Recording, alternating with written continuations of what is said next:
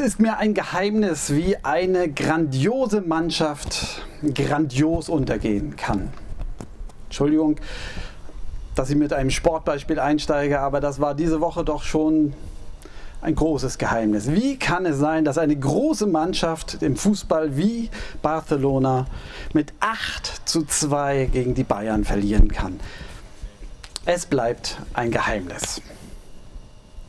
Und da sind viele Emotionen im Spiel man weiß es nicht, ne, was da eigentlich so abläuft.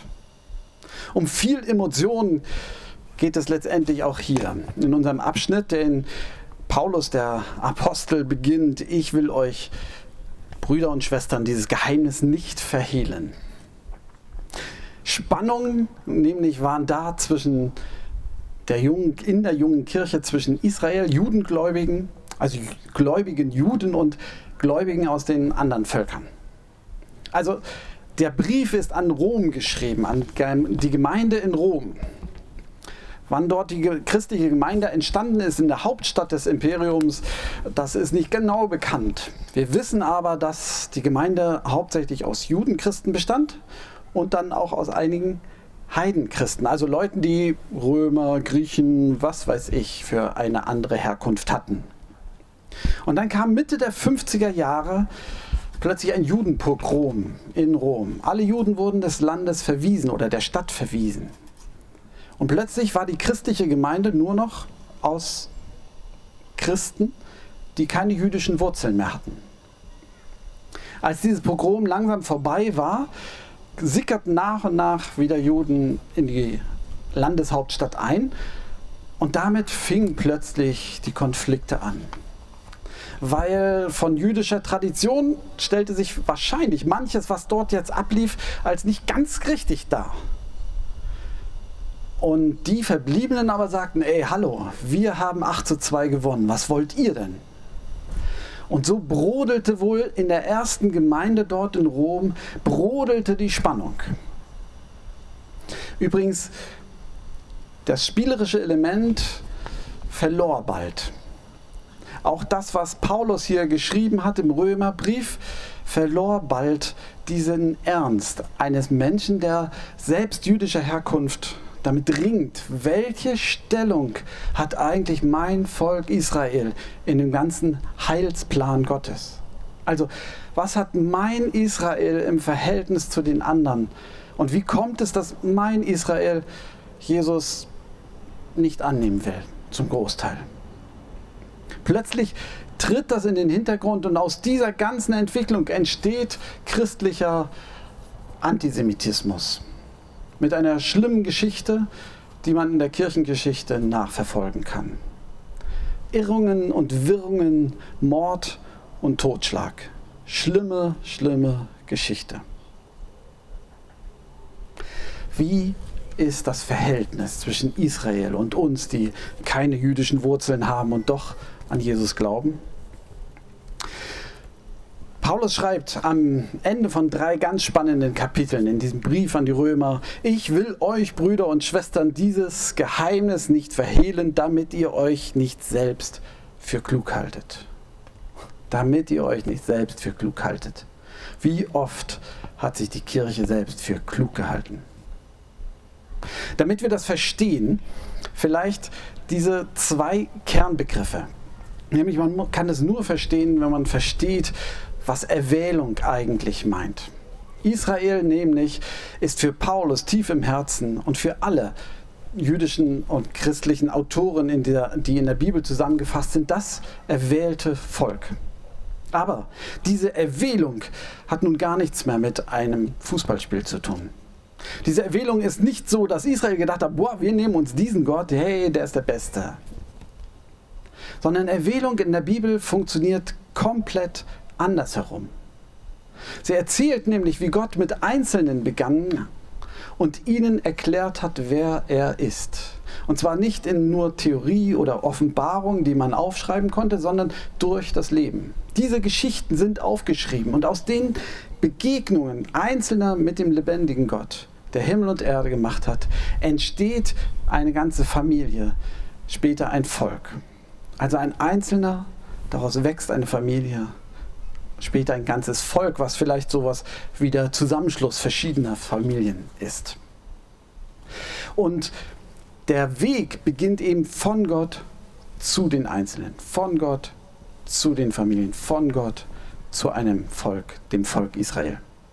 So ist auch der Begriff Israel in der Bibel durchaus ein Begriff für einen Einzelnen, nämlich Jakob, für die Familie Jakobs und für ein ganzes Volk. Wo übrigens auch Leute dazugehören, die nicht biojüdisch sind. Das kann man in der Bibel sich, wenn man genau hinliest, auch erkennen.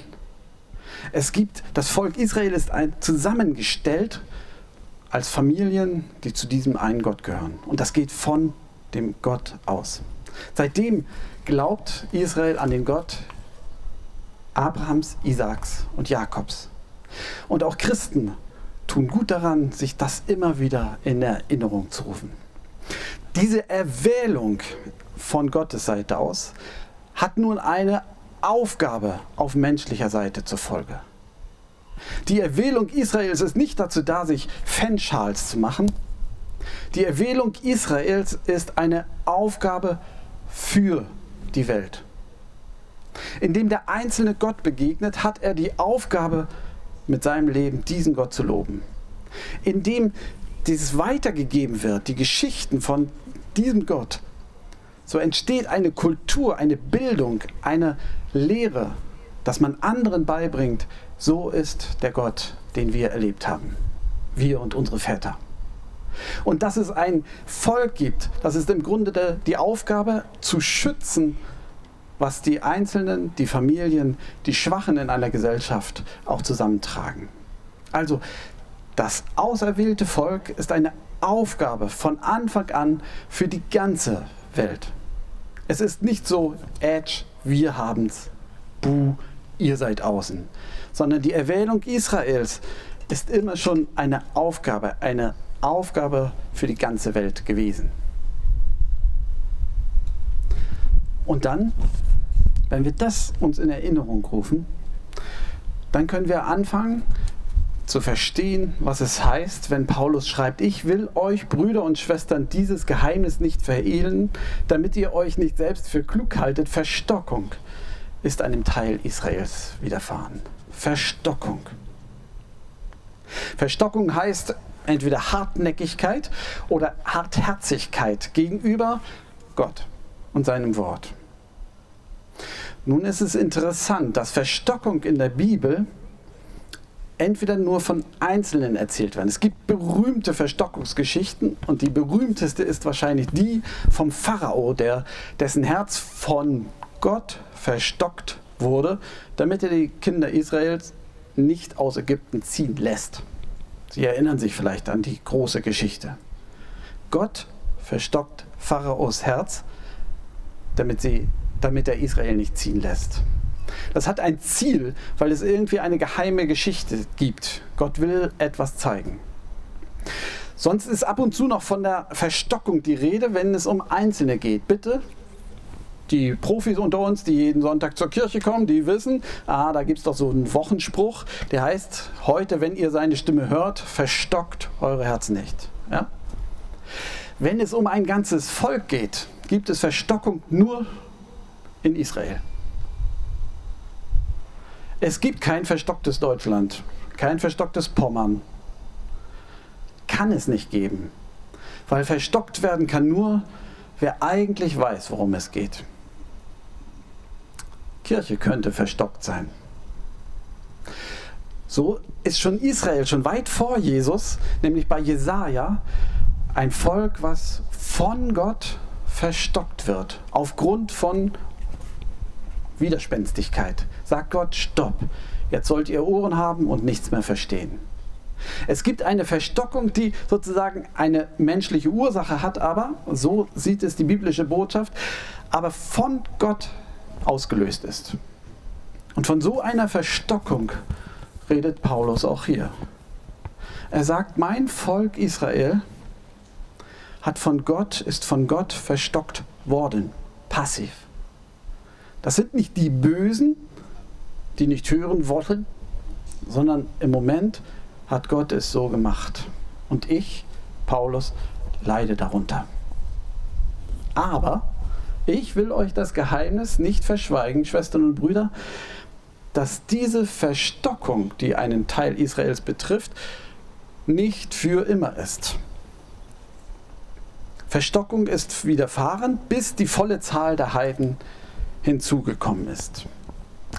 Ich will das an dieser Stelle noch einmal deutlich machen. Verstockung ist sozusagen ein Werk Gottes hier, was Paulus nicht versteht und ich ehrlich gesagt auch nicht so ganz verstehe. Aber Paulus sagt, das ist ein geheime, das geheime Drehbuch dahinter.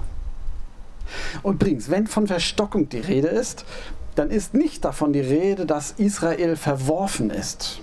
Also Israel verstockt und jetzt ist die Kirche das Leuchtende gegenüber. Davon ist bei Paulus nicht die Rede. Es gibt ein paar Verse vorher, Kapitel 11, Vers 15, ist davon die Rede, dass Israel, von Israels Verlust, weil sie nicht an Jesus glauben, bezeichnet das Paulus als den Verlust Israel. Israel hat einen Verlust hinzunehmen. Die Luther-Übersetzung 2017 übersetzt das genauso. Im 19. Jahrhundert, als die Revision der Lutherbibel einsetzte und man zusammentrug, wie man es besser ins Deutsche übertrug, setzte sich durch, dass an dieser Stelle nicht mehr vom Verlust Israels die Rede war, sondern von der Verwerfung Israels. Bis 2017 stand in unserer Bibel, wer eine alte Bibel hat, kann nachgucken, stand, dass Israel verworfen ist. Erst in der 2017 Übersetzung hat man wieder Luthers ursprüngliche Übersetzung genommen und gesagt, er redet hier nicht von der Verwerfung Israels, es ist vom Verlust Israels die Rede. Paulus empfindet es als einen Verlust für Israel, dass sie nicht an den Messias Jesus glauben können. Ein Verlust, der letztendlich denen, die nicht zu Israel kommen, äh, gehören, zugute kommt. Verwerfung ist es nicht. Es ist ein Verlust. Wenn von Verstockung die Rede ist, ist es nicht von der Verwerfung Israels die Rede. Paulus schreibt also, bis die volle Zahl der Heiden hinzugekommen ist, ist es so. Gott hat einen geheimen Plan dahinter. Und dann wird ganz Israel aufatmen. Ich glaube, dass wir ganz viel davon haben. Vielleicht werden wir es irgendwann einmal verstehen, warum das so ist. Aber stellen Sie sich vor, was wäre die Kirche, was wären wir, hätten wir Israel nicht?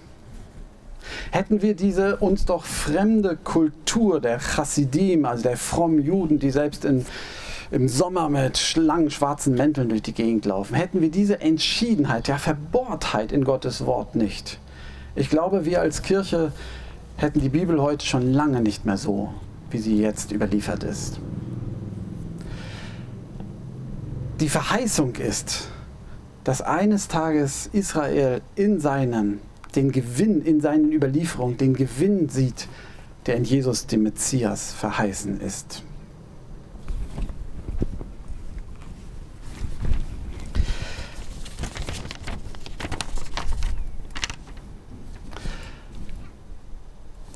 Und auch wir als Christen, als Kirche, haben aus, aus dieser Erwählung, die bleibt, so wie Paulus schreibt, die Erwählung aber bleibt bestehen.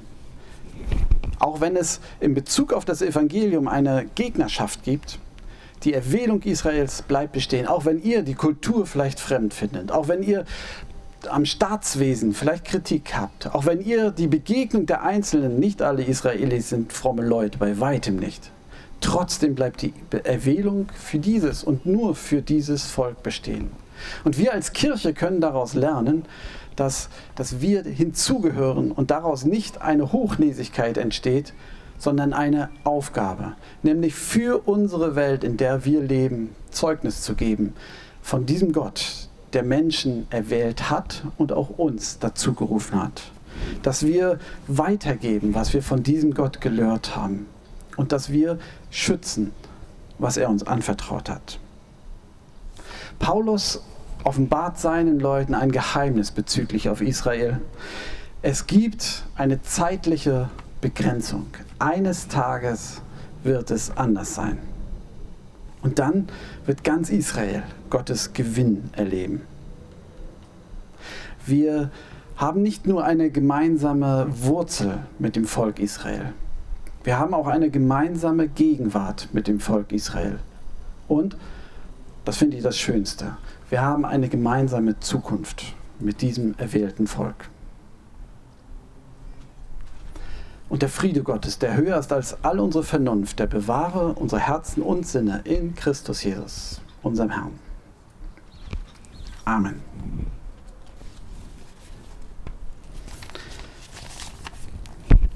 Wir singen. Und wir singen gleich, Herr, wir bitten, komm und segne uns und verbinden das gleich mit dem Gebet. Wer also es gewohnt ist, beim Beten aufzustehen, der darf das gerne tun. Wer gerne beim Gebet sitzen bleiben möchte, weil er sonst in der Sonne steht, darf das auch gern tun.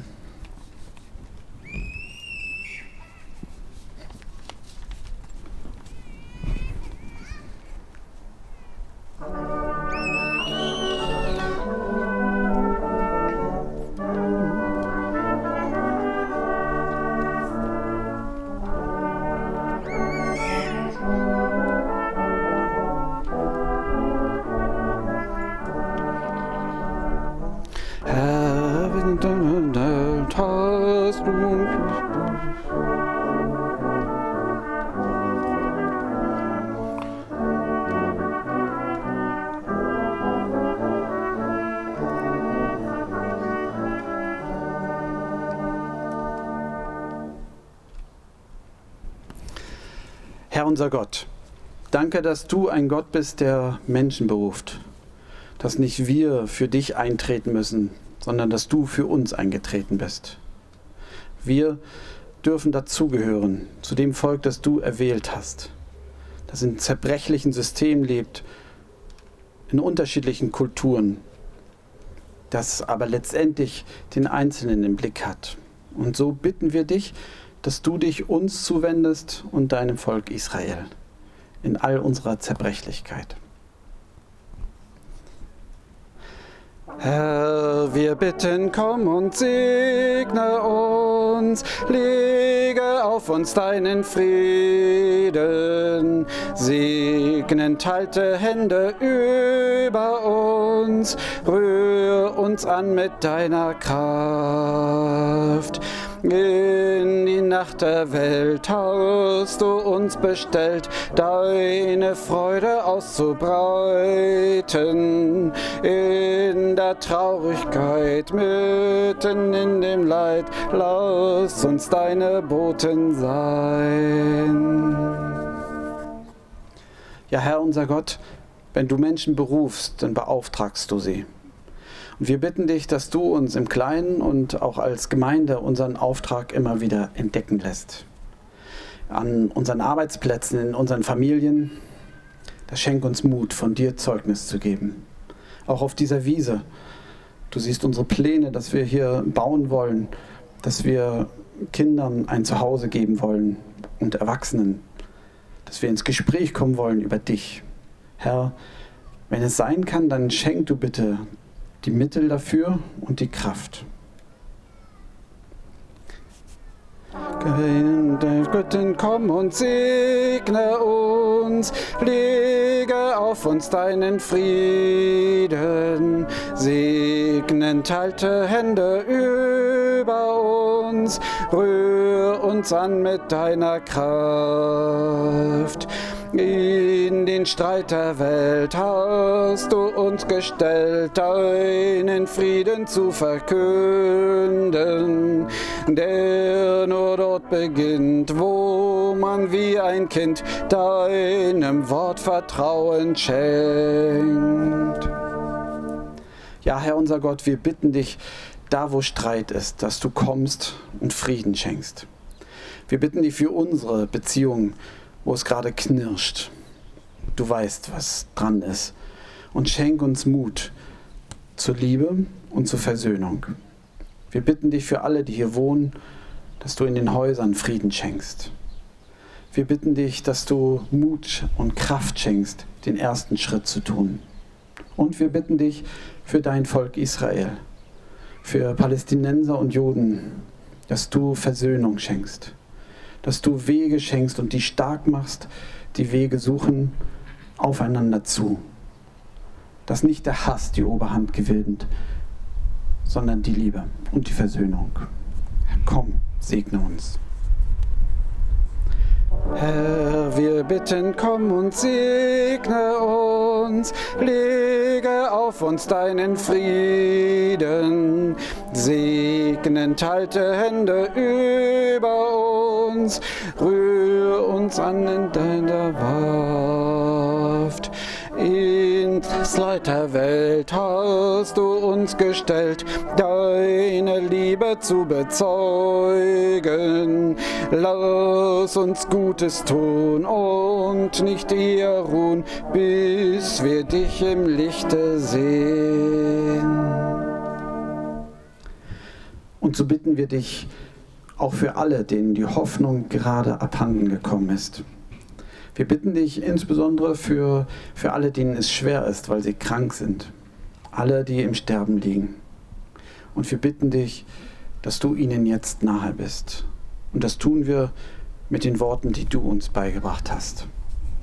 Vater unser im Himmel, geheiligt werde dein Name, dein Reich komme, dein Wille geschehe, wie im Himmel, so auf Erden. Unser tägliches Brot gib uns heute und vergib uns unsere Schuld, wie auch wir vergeben unseren Schuldigern. Und führe uns nicht in Versuchung, sondern erlöse uns von dem Bösen. Denn dein ist das Reich und die Kraft und die Herrlichkeit in Ewigkeit. Amen.